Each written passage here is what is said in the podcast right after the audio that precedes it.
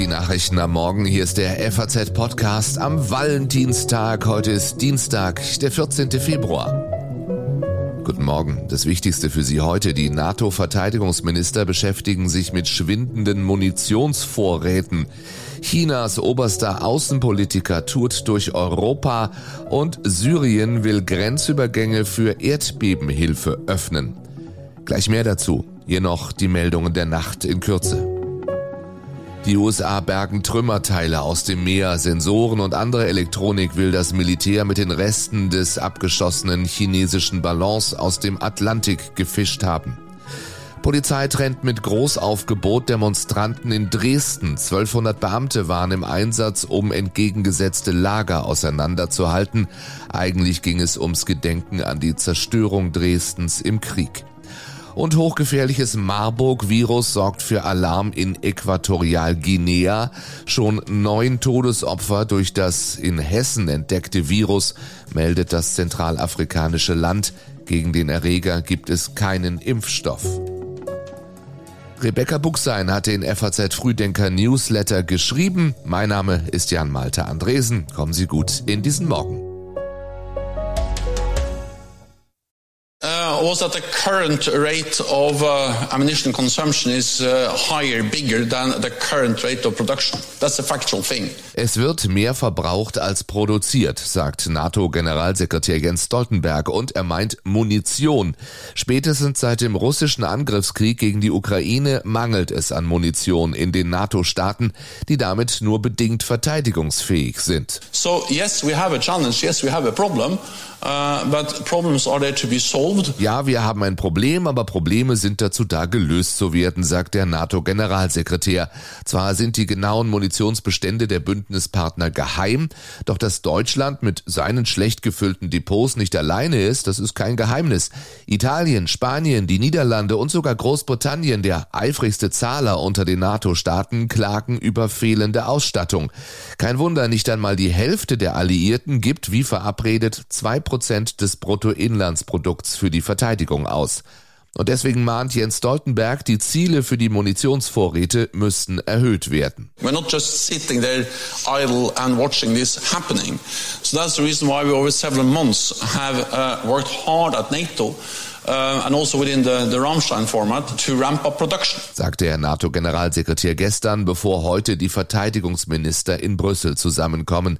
Da werden sie sich auch mit der längerfristigen strategischen Anpassung der Allianz an die neue Bedrohungslage beschäftigen und morgen dann eine neue Political Guidance annehmen.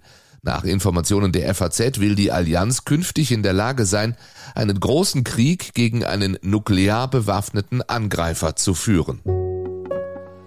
Und apropos NATO, zwei Staaten, die gerne schnell der NATO beitreten möchten, stehen auf dem Besuchsprogramm von Annalena Baerbock. Die Bundesaußenministerin reist heute nach Schweden, gestern war sie in Finnland. I would like to highlight once more uh, today how enriching it is for the alliance that you want to join NATO, because this will help us to strengthen security in our shared Baltic Sea area and also beyond. Bereichernd sei der Beitritt von Finnland und Schweden, sagt Annalena Baerbock am Abend in Helsinki, simultan auf Englisch übersetzt.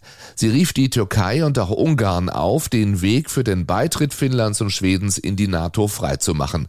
Vor allem Ankara blockiert den Beitritt Schwedens seit langem mit der Begründung, das Land gehe nicht ausreichend gegen Terrororganisationen vor, womit vor allem die verbotene kurdische Arbeiterpartei PKK gemeint ist. Eğer siz illa NATO diyorsanız NATO'ya girebilmeniz için bu teröristleri. Wenn Sie der NATO beitreten wollen, müssen Sie diese Terroristen an uns ausliefern, sagt der türkische Präsident Erdogan immer wieder. In Helsinki traf Annalena Baerbock gestern den finnischen Außenminister Haavisto. Auf dem Programm stand auch ein Bunkerbesuch. Finnland gilt als weltweit führend im Zivilschutz. In Helsinki gibt es für alle 650.000 Einwohner einen Platz im Bunker und damit mehr Plätze als in ganz Deutschland zusammen. Heute reist Baerbock dann nach Schweden weiter. Wer regiert künftig in Berlin? Nach der Wahl zum Abgeordnetenhaus gibt es ein Machtpoker in der Hauptstadt. 105 Stimmen machen den Unterschied. Nur 105 Stimmen hat die SPD nämlich mehr als die Grünen weswegen die eigentlich ja von Wählerinnen und Wählern abgestrafte Franziska Giffey sagen kann, wir sind auf Platz zwei. Und das bedeutet, dass wir schon auch verstehen, dass dieses Ergebnis auch ein Auftrag für uns ist, die nächsten Schritte zu unternehmen, zu klären, welche Rolle die SPD in dieser Landesregierung künftig spielen kann. Und wir wollen, dass die SPD eine bedeutende Rolle in dieser Landesregierung spielt. Giffey könnte rechnerisch weiter an der Spitze eines rot-grün-roten Bündnisses regieren. Die Linke ist dafür, die Grünen auch, die wollen aber auch mit der CDU reden. Die CDU ist immerhin Wahlsieger, konnte von allen Parteien Stimmen dazugewinnen und pocht auf ihren Regierungsauftrag. Das Ergebnis zeigt, meine Damen und Herren, die Wählerinnen und Wähler in Berlin wollten und wollen einen Wechsel. Der jetzige Senat mag noch über eine rechnerische Mehrheit im Abgeordnetenhaus verfügen.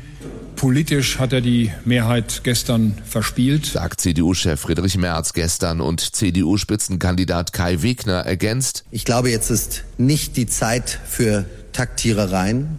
Ich glaube, jetzt ist Zeit für Macher. Weil die Grünen gesprächsbereit sind, muss sich Giffey durchaus vor einem schwarz-grünen Bündnis fürchten. Die Stadt selbst ist derweil gespalten, das Stadtzentrum wählte praktisch grün, die äußeren Stadtteile zumeist schwarz.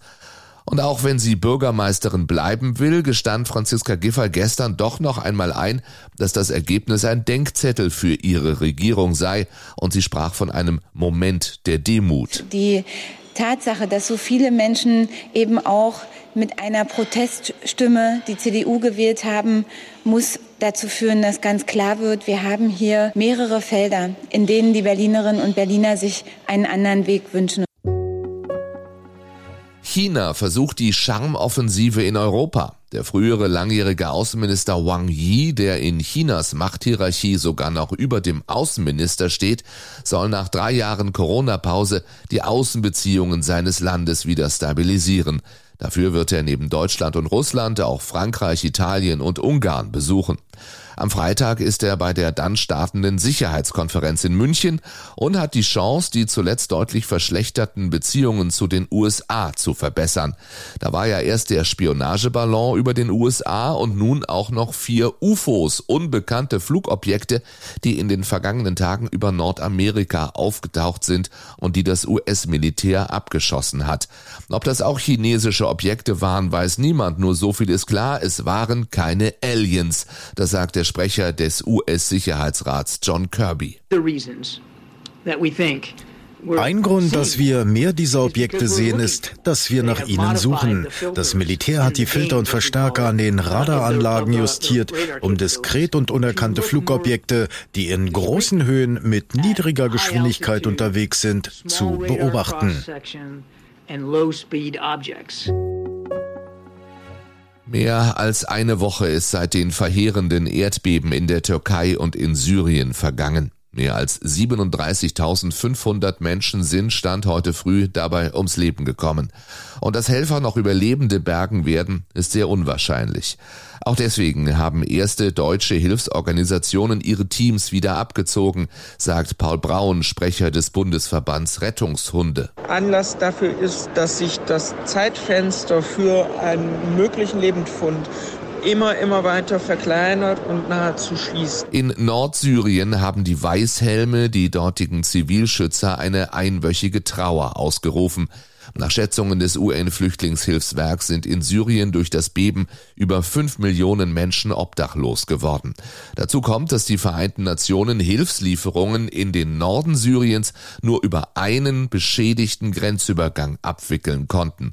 Am späten Abend dann aber die überraschende Nachricht, Syriens Machthaber Assad hat laut UN-Generalsekretär Guterres zugestimmt, zwei weitere Grenzübergänge zu öffnen.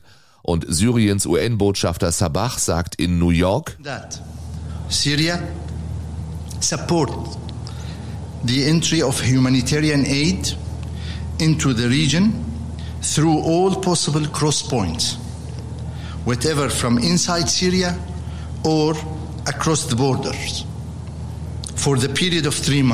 Syrien unterstützt die Einreise von humanitärer Hilfe in die Region über alle möglichen Grenzübergänge und das für die Dauer von drei Monaten. In der Türkei haben viele Überlebende Zuflucht in Notunterkünften gefunden. Mehr als 170.000 Zelte wurden in den am stärksten betroffenen Provinzen aufgestellt.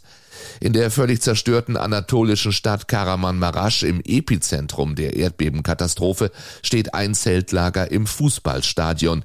FAZ-Redakteurin Eileen Güler war dort. Ihren Bericht lesen Sie online auf faz.net. Den Link finden Sie in den Show Notes.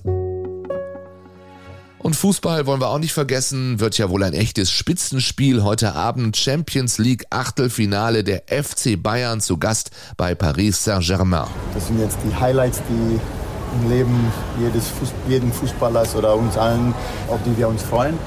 Und ähm, deswegen Vorfreude ist groß. Respekt haben wir aber keine Angst. Das sagt Bayerns Sportdirektor Hassan Salihamidzic. Respekt sicher auch vor großen Namen. Bei Paris Saint-Germain steht Lionel Messi auf dem Platz. Ob auch Kilian Mbappé dabei sein wird, das ist heute früh noch offen. Bayern-Trainer Nagelsmann will auf alle Szenarien vorbereitet sein. Dass es auch nicht den Fehler macht, nicht nur auf die, die ganz großen Namen in diesem Team zu fokussieren, sondern es sind einfach sehr viele andere talentierte Spieler auch. Und der Sportdirektor meint, es kann so oder so ausgehen. Ich würde sagen 50-50. Anpfiff im Pariser Prinzenpark ist um 21 Uhr und das Spiel gibt's auch im FAZ.net Live-Ticker. So viel von uns für heute. Ich wünsche Ihnen einen schönen Dienstag und falls er für Sie eine Bedeutung hat, natürlich auch einen schönen, einen romantischen Valentinstag.